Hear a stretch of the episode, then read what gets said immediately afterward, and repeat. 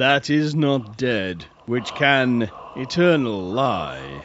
And with strange eons, even death may die. Welcome to the All Lovecraftian Podcast at ArkhamInsiders.com. Hallo, hier ist Axel. Hallo, hier ist Mirko. Und wir sind heute wieder bei den Arkham Insiders. Auf ArkhamInsiders.com. Ja, wir haben beim letzten Mal uns in der letzten Folge ja einen Überblick über Lovecrafts Philosophie der Jahre um 1920 verschafft. Wir haben verschiedene Einflüsse ausgemacht und besonders die Vorsokratiker wie Epikur, Lucrez und diverse andere. Und ebenfalls äh, sicher ist, dass er ja sich nicht mit den Philosophen des 18. Jahrhunderts äh, beschäftigt hat oder nur sehr, sehr wenig. Heute widmen wir uns einigen wesentlichen Einflüssen, die auf die Jahrzehnte hinaus, man kann eigentlich sagen bis zu seinem Lebensende, die Basis für sein philosophisches Denken gebildet haben. Zu diesen Haupteinflüssen, wir hatten es beim letzten Mal ja gesagt, gehören unter anderem Ernst Haeckel und Hugh Elliot.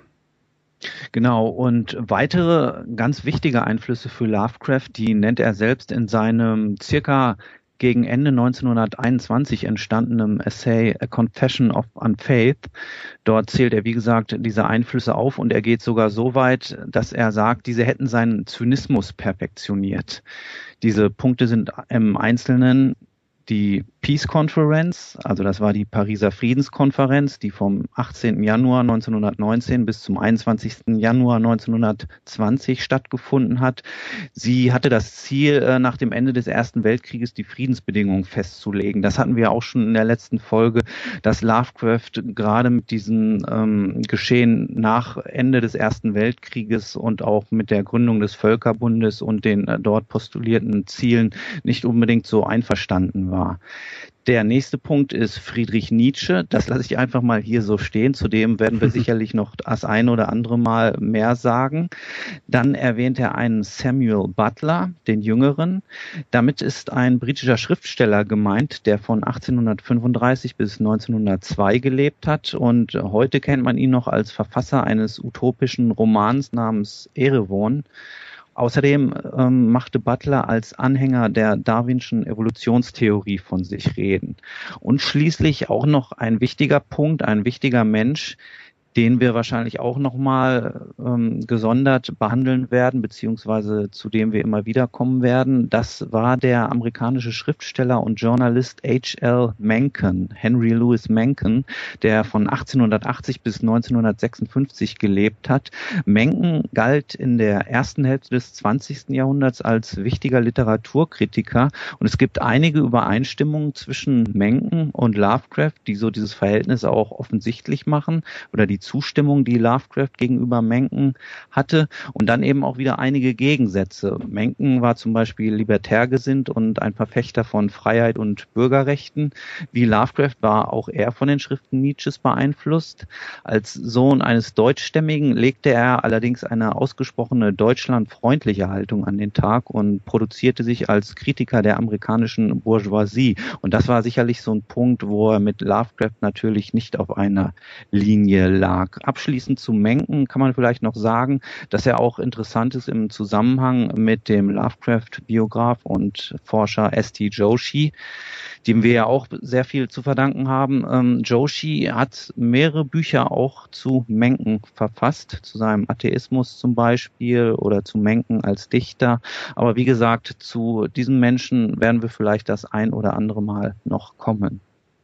Ja, unbedingt. Ähm, ich wollte es auch erwähnen. Joshi hat, glaube ich, sogar ähm, einige Briefe herausgegeben und kümmert sich auch um die Herausgabe von Menkens gesammelten Werken.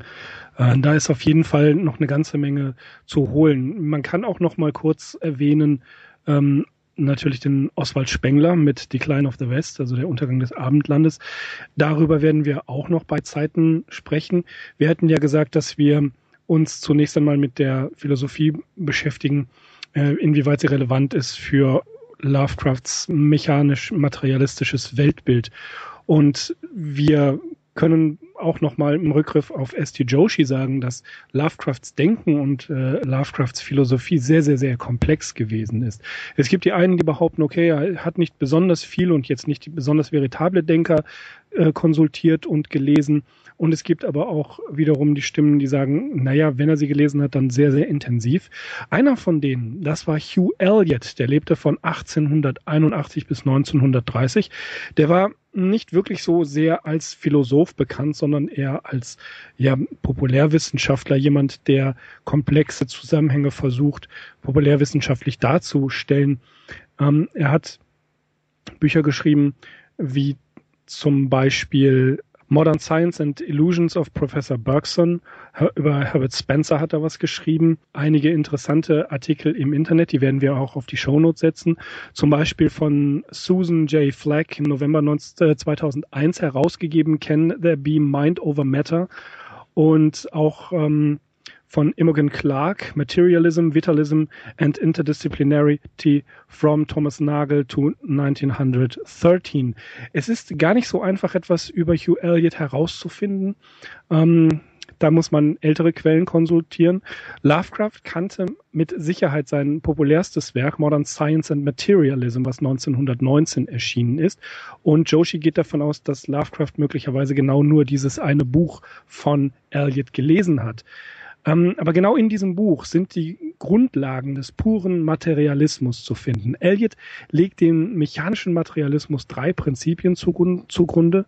Diesen Prinzipien folgt Lovecraft im Wesentlichen wirklich bis zum Ende seines Lebens und er war auch der Überzeugung, dass diese Prinzipien auch nicht durch beispielsweise Quantentheorie oder die Relativitätstheorie wirklich umgestoßen werden konnten. Genau, und diese drei Prinzipien, die können wir ja mal kurz ansprechen. Das erste Prinzip, das Joshi hier aufzählt, nennt sich The Uniformity of Law. Das ist das Prinzip der Gleichförmigkeit. Ähm, das meint im Prinzip, dass das Gesetz von Ursache und Wirkung im ganzen Universum konsequent Gültigkeit hat, vom, mhm. so Joshi, kleinsten subatomaren Partikel bis zum größten Quasar oder Nebula. Hier begegnen wir zum Beispiel auch wieder dem Begriff des Mechanismus, der auch auf das Universum als Ganzes zutrifft, das eben nach fixen, nach mechanischen Gesetzen funktioniert. Genau, sämtliche Vorgänge in der Natur kann man sagen, folgen zwingend dem kausalmechanistischen Weltbild und folgen dabei den Naturgesetzen. Und selbst wenn wir diese Gesetze uns noch nicht bekannt sind oder wir sie noch nicht sehen können, sind sie da und wir ähm, selbst wenn wir nur einen Bruchteil davon erfassen können, gelten sie doch und diese Kausalität liegt dem Ganzen zugrunde. Demnach äh, folgt, dass die Kausalität kein Ziel hat im weder im transzendenten noch metaphysischen Bereich.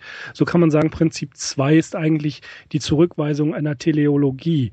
Es gibt, so bereitet es Eliot auf, denn das ist kein neuer Gedanke, kein Ziel, kein Telos, daher leitet sich das ab, auf das sich diese Kausalität zubewegt. Genau, und das ist eben kein ausschließlich religiös besetzter Begriff. Du hast es gesagt, diese Idee existiert natürlich schon länger, aber auch Joshi weist eben an dieser Stelle darauf hin, dass insbesondere religiöse Denkweisen sich dadurch auszeichnen, dass sie an eine göttliche Führung glauben, die die Menschheit emporzuheben imstande sei. Damit kommen wir auch schon zum dritten Prinzip. Genau, das beinhaltet das Leugnen jeglicher Form von Existenz, die anderen Gesetzen gehorcht, als denjenigen, die Physiker und Chemiker voraussehen können. Das heißt Existenzen, die nicht über fassbare materielle Charakteristiken und Eigenschaften verfügen. Dieser Punkt, so wie der Joshi, ist etwas unglücklich formuliert, weil es ja gerade die Argumentation von beispielsweise Metaphysikern ist, dass es Existenzen gibt, die nicht über fassbare materielle Charakteristiken und Eigenschaften verfügen, wie zum Beispiel die Seele oder der Geist. Ja, da werden wir auch gleich noch ähm, darauf zu sprechen kommen.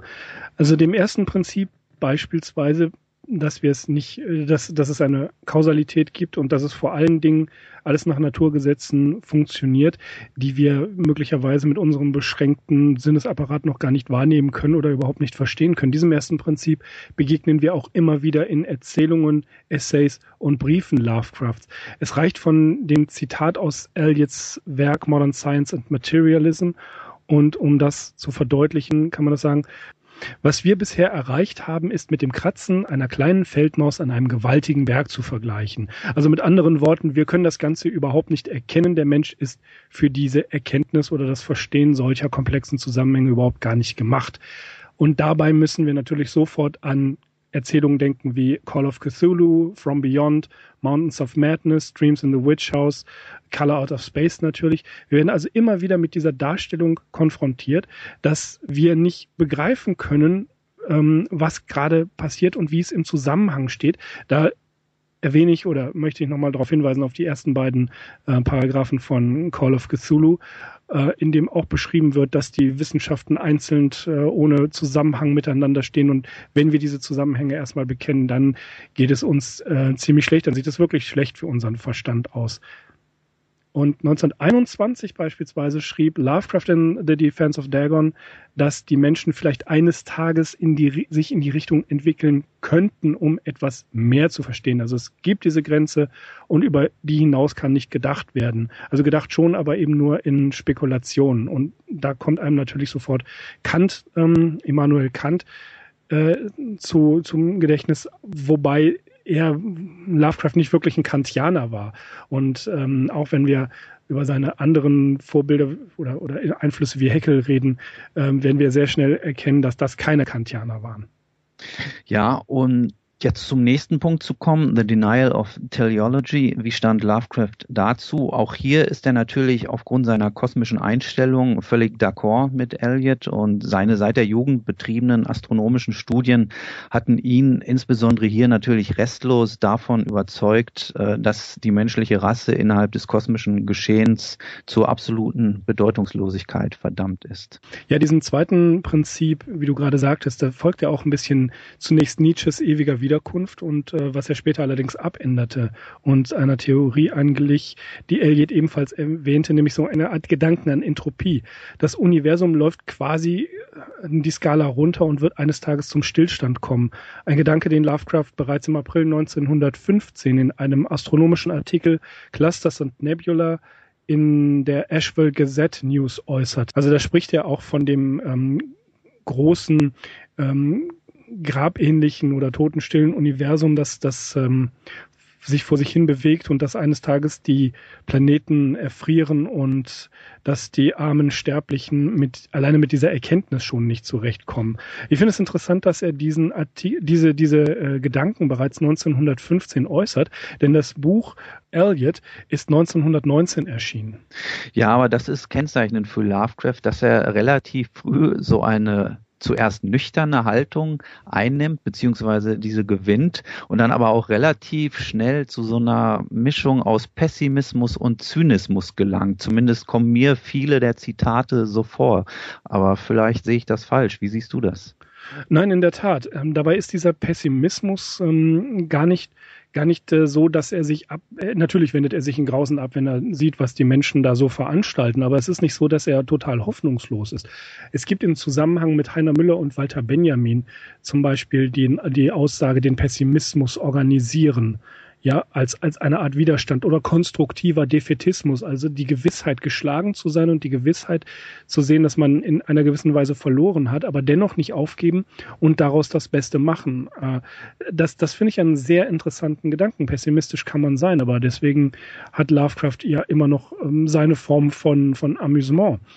Und er sieht das Ganze hm, pessimistisch und meiner Meinung nach durchaus auch realistisch. Es wird immer wieder in den Essays in dieser Zeit davon gesagt, dass die Zivilisation eher sehr fragil ist, das hatten wir ja schon, und man die ganze Zeit darauf wartet, dass die Barbarei wieder losgeht.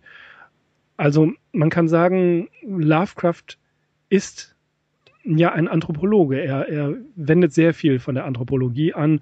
Man, man muss daran an Frasers Golden Bow denken, an Margaret Alice äh, Morrays The Witch Cult in Western Europe. Er sucht für solche Dinge immer eine naturwissenschaftliche oder eine geschichtswissenschaftliche Erklärung. Aber wenn er pessimistisch ist, dann ist er das nicht in sich zurückziehend und sagt, es hat alles keinen Zweck, sondern er baut darauf auf. Er sieht, wir müssen hier mehr tun. Und das finde ich eigentlich einen sehr, sehr positiven Punkt für jemanden, der im Allgemeinen als ein zurückgezogener Einsiedler sein soll, ist er da auf der Höhe seiner Zeit. Und kann sich mit diesen Gedanken auseinandersetzen, kann diese Gedanken konstruktiv umsetzen. Ja, ich sehe das genauso. Das hatten wir auch schon immer mal wieder in vorherigen Folgen erwähnt. Lovecraft hatte durchaus so einen gewissen Hang auch ähm, zum äh, zur Pädagogik oder sah mhm. sich teilweise vielleicht auch so ein bisschen als Didaktiker. Also es war wirklich nicht so, ähm, was vielleicht Pessimismus, wenn man ihn falsch versteht, äh, suggeriert, dass er einfach die Hände in den Schoß gelegt hat und die Stirn in Falten. Nein, nein, er war durchaus ein Befürworter von Bildung, von Persönlichkeit persönlicher Bildung und natürlich sehr daran interessiert, auch auf so einer ähm, kulturellen und ähm, bildungstechnischen Ebene weiterzukommen. Du hast eben schon die Anthropologie erwähnt. Ich hatte mir hier noch einen anderen Punkt erwähnt, der auch eine wichtige Rolle innerhalb des äh, gesamten Konstrukts ähm, dieses mechanischen Materialismus spielt. Und zwar ist das die Evolutionstheorie, womit wir jetzt auch wieder bei diesem dritten Punkt wären, ähm, dass dass nämlich jegliche Form von Existenz geleugnet wird, die anderen Gesetzen gehorcht als denjenigen, die Physiker und Chemiker voraussehen können, also konkret Geist oder Seele. Ähm, hier kann man wirklich argumentieren, dass es unmöglich ist, einen entwicklungsgeschichtlichen Punkt an der Stelle zu setzen, an der der Mensch als eine Weiterentwicklung des Menschenhaften plötzlich und im Gegensatz zu diesem angeblich eine Seele erhält wobei nicht unbedingt klar ist, wie viel Lovecraft selbst von Darwin gelesen hat. Ähm, Im Defense of Dagon Essay erwähnt er zwar die Werke The Origin of Species und The Descent of Man, aber wahrscheinlicher ist, dass seine Kenntnisse von den Darwin-Anhängern Thomas Henry Huxley und dem deutschen Ernst Haeckel herrühren. Ja, ähm, um das nochmal kurz aufzugreifen, wir hatten in der letzten Folge ja den Essay Idealism and Materialism Reflection besprochen. Da ist der Gedanke, den du gerade äh, erwähnt hast, ja auch vertreten, äh, dass es da einen, ähm, einen Entwicklungszusammenhang gibt und die Zurückweisung der, der Religion in jeder Hinsicht äh, für, für Lovecraft sehr wichtig war. Und du hast gerade Thomas Henry Huxley erwähnt. Der ist ein absoluter Unterstützer der Evolutionstheorie Charles Darwins gewesen. Es ging sogar so weit, dass man ihn Darwins Bulldog nannte. Äh, er selber war auf der HMS Rattlesnake ähm, in der Torresstraße unterwegs. Er war dort Schiff, Schiffsarzt. Gelebt hat er übrigens von 1825 bis 1895. Und es gab eine sehr tolle Debatte mit dem Bischof von Oxford, Samuel Wilberforce. Das nennt man auch tatsächlich die Huxley-Wilberforce-Debatte, die am 30. Juni 1860 auf dem Jahrestag der British Association for the Advancement of Science mh, hm, sich abgespielt hat. Und die beiden haben sich richtig übel gefetzt. Und das, das war so berühmt, dass es da ähm, eine ganze Menge Erinnerungen und Erzählungen und teilweise wortwörtliche Zitate von gab. Ähm, das ist, das war Thomas Henry Huxley, der den Leuten Darwins Evolutionstheorie eigentlich recht gut und ähm, didaktisch interessant erklären konnte und Lovecraft hat ohne Zweifel eine Menge von ihm gelesen. Aber, haben auch vorhin erwähnt, das Buch von Hugh Elliott ist erschienen 1919 und 1919 war tatsächlich das Todesjahr von Ernst Haeckel, zu dem wir jetzt kommen. Genau, Lovecraft kannte von Ernst Haeckel dessen Welterfolg Die Welträtsel, das war 1899 erschienen und ist in insgesamt 30 Sprachen übersetzt worden. Die englische Übersetzung äh, erschien 1900 und trug den Titel The Riddle of the Universe. Ernst Haeckel 1834 bis 1919 wirkte als Naturforscher, Zoologe und Philosoph, um einfach mal nur drei seiner Berufungen zu nennen. Seine Fähigkeiten zur Beobachtung und künstlerischen Wiedergaben stellte er mit dem opulenten Band Kunstformen der Natur von 1904 unter Beweis. Das kennen wahrscheinlich viele Leute. Ich kann es jetzt schlecht im Einzelnen beschreiben, aber vielleicht packen wir auch einfach einen Link in die Show Notes. Dieses, mhm. dieses Buch ist jedenfalls eine Zusammenstellung von 100 lithografierten Bildtafeln, auf denen äußerst dekorativ und farbenfroh Radiolarien, Medusen und Schwämme abgebildet sind.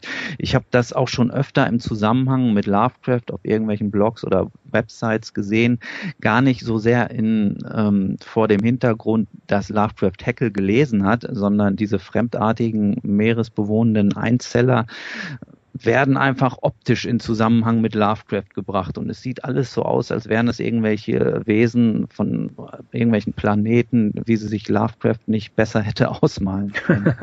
ja. Ja, diese, diese naturwissenschaftlichen äh, Kunstformen der Natur, das, was er da gezeichnet hat, ähm, er hat über, ich glaube, über über 3000 Arten bestimmt, Heckel.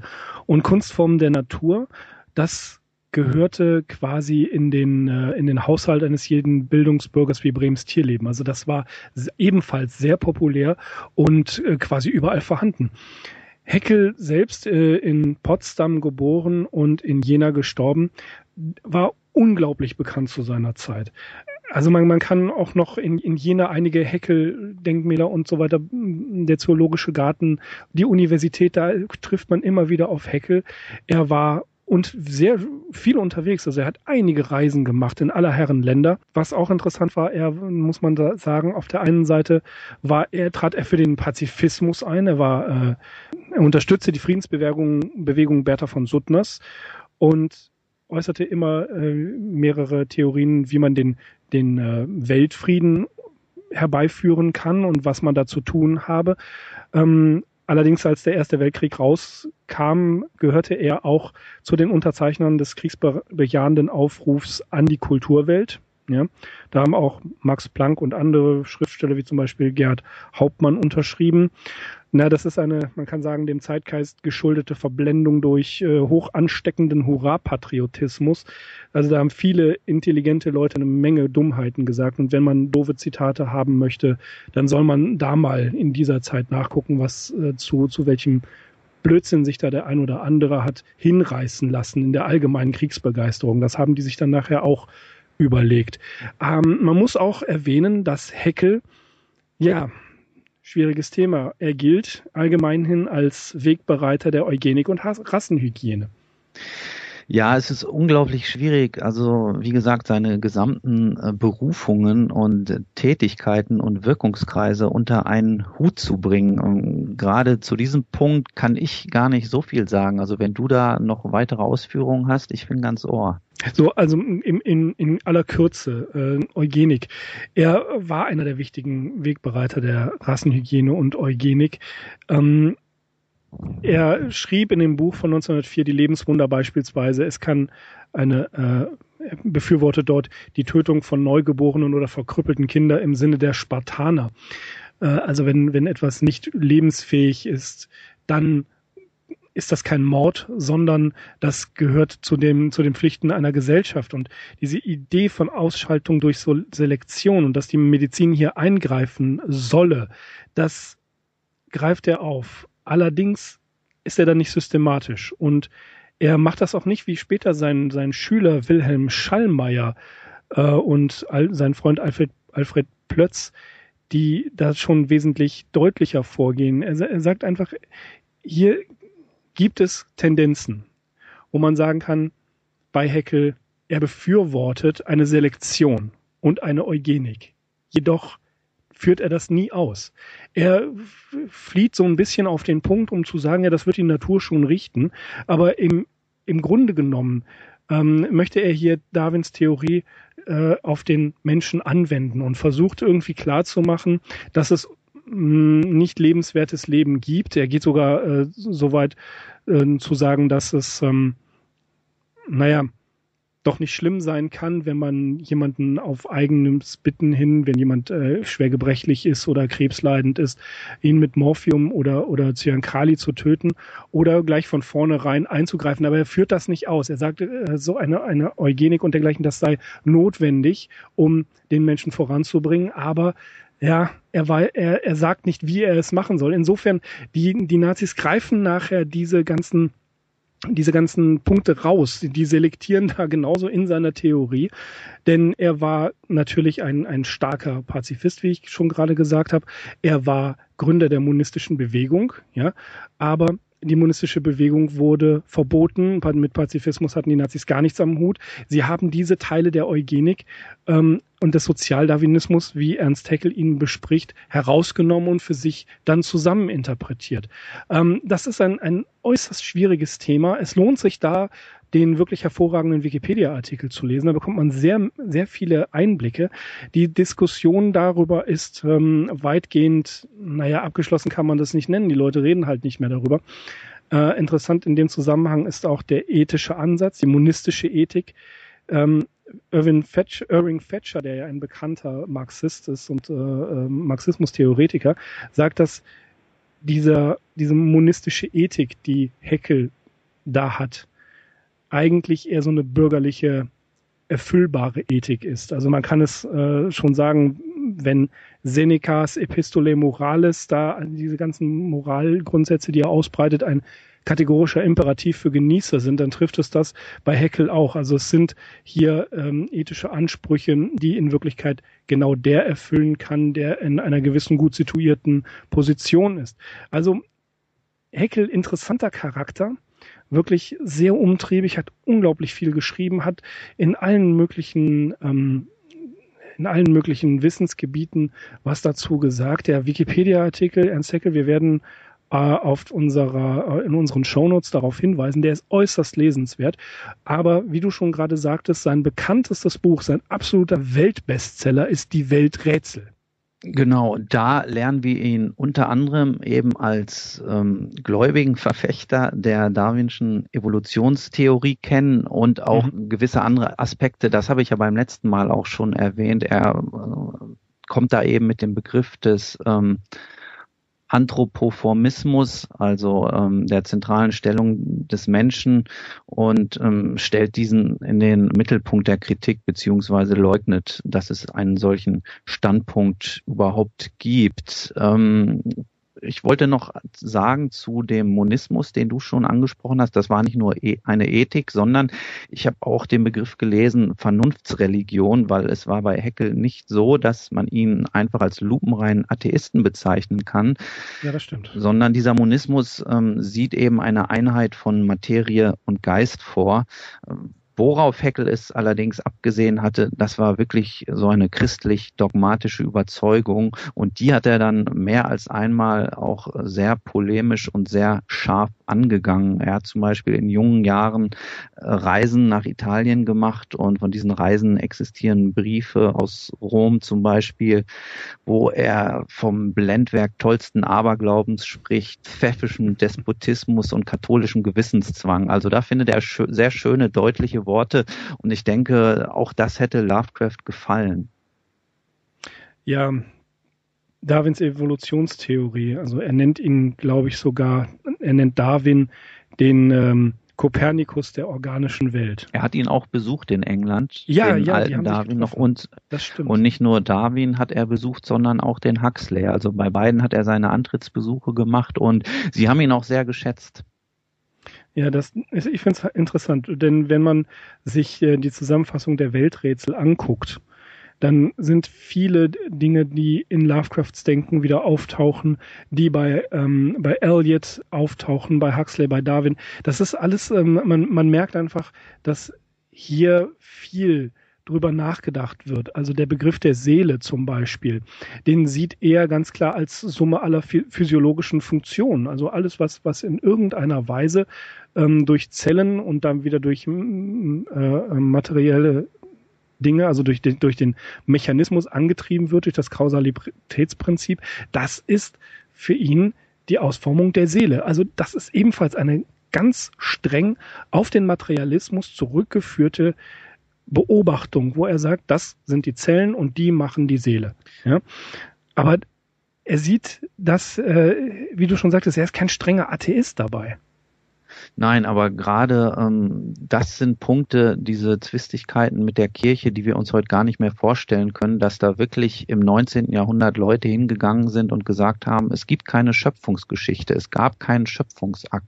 Das Leben hat sich stufenweise aus irgendeiner äh, anorganischen Materie entwickelt bis zum Menschen. Das war eben dieses Revolutionäre und das war das, was mhm. wirklich für einen Aufschrei gesorgt hat, den wir uns heute wahrscheinlich gar nicht mehr vorstellen können. Wir stoßen aber auch immer wieder im Zusammenhang mit den genannten auf den Begriff des Skeptizismus. Und das finde ich eigentlich ganz interessant, weil das ist ja auch wieder so ein Stichwort oder ähm, ein Vorzeichen, das äh, aktuell wieder sehr im Schwange ist und ähm, ja, unter dem sich einige Leute ich glaube sogar auch Sympathisanten dieses Podcasts äh, vereinen.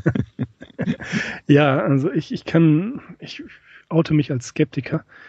Ähm, viele werden auch schon mitbekommen haben, dass ich durchaus kulturkritisch bin. Das ist Lovecraft auch gewesen. Aber das ist auch keine Kunst. Denn auf der einen Seite merkt man sehr schnell, dass die Leute dem allgemeinen Kulturbetrieb ganz einfach verfallen sind. Und was, was daran so erstaunlich ist, das trifft auf Lovecrafts Zeit genauso zu, wie auch auf die Zeit davor, wie auch in der Zeit um äh, als als beispielsweise Goethe und Schiller gelebt haben. Es gibt Äußerungen von von Heinrich von Kleist, die in diese Richtung gehen, dass die Leute einfach annehmen, dass das wird denen vorgesetzt, so hier, das ist jetzt Kultur und die nehmen es an, aber man hat manchmal das Gefühl, es gibt überhaupt keine Reflexion dazu. Ja, und das ist auch ein Kritikpunkt Lovecrafts. Ganz klar. Er sagte, ja, natürlich, der, der gemeine Mensch, die, der Masse, die Masse Mensch sieht das als Kultur an, weil es denen gesagt wird. Aber warum das so ist und was das eigentlich für eine Bedeutung hat, das, äh, das reflektieren die überhaupt nicht. Er hat mal gesagt, er fragt einen Mann nie danach, was er macht. Ja, das interessiert ihn nicht, sondern es interessiert ihn, wie diese Person, wie dieser Charakter auf die Schönheit der Welt reagiert. Und das finde ich ist ein ganz, ganz klarer Satz, eine ganz klare Abkehr davon zu sagen, ähm, es interessieren mich diese, diese Statussymboliken nicht. Andererseits ist er sehr wohl darauf bedacht, ein, ein Gentleman zu sein und ähm, ein, ein gewisses, ein, nicht nur Gewissen, sondern ganz krasse Klassenunterschiede zu propagieren. Wir sehen also hier, es ist eigentlich fast schon tagesformabhängig, das haben wir ja auch schon ganz oft gesagt, wie Lovecraft seine Philosophie anwendet. Wir hatten beim letzten Mal was über die Ethik gesagt. Er folgt in der Ethik auch Epikur.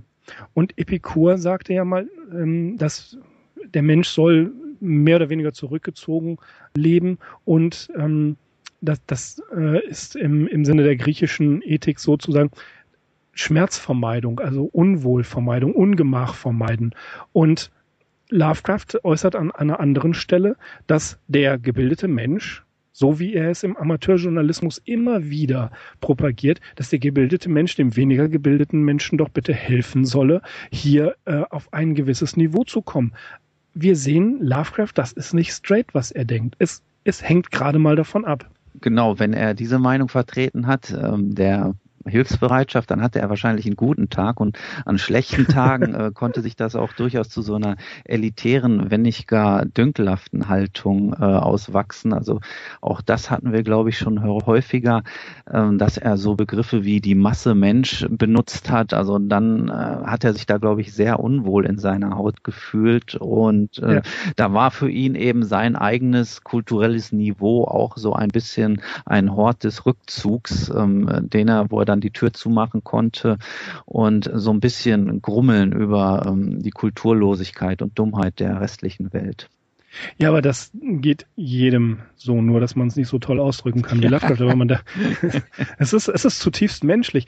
Aber was man auch nicht ver vergessen darf, er hat Sonja Green geheiratet, dazu kommen wir auch in späteren Folgen, und sie haben kirchlich geheiratet in New York. Ja, wobei diese kirchliche Hochzeit, ich weiß nicht, hat er da einfach äh, einer gesellschaftlichen Konvention gefolgt oder wie ist das gewesen? Darüber kann man spekulieren, ich weiß es nicht genau. Also er hat in der St. Paul's Cathedral in Manhattan äh, geheiratet und auch George Washington hat dort äh, den Gottesdienst vollzogen. Möglicherweise war das einfach, es waren ja keine Leute anwesend. Äh, also seine Familie war genauso schockiert von der Nachricht wie seine Freunde und äh, auch sehr überrascht.